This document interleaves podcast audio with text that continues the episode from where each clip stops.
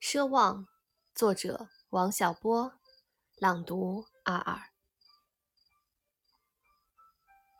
那一天，我二十一岁，在我一生的黄金时代，我有好多奢望。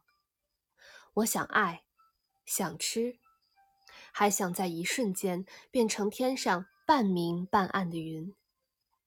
后来我才知道，生活就是个缓慢受锤的过程。人一天天老下去，奢望也一天天消逝，最后变得像挨了锤的牛一样。可是，我过二十一岁生日时没有预见到这一点，我觉得自己会永远生猛下去，什么也锤不了我。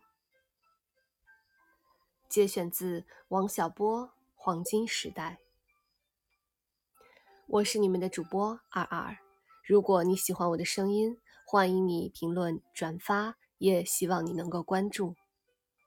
我在远隔万水千山之外的德国，用声音带给你们祝福。祝你拥有美好的一天，我们下次再见。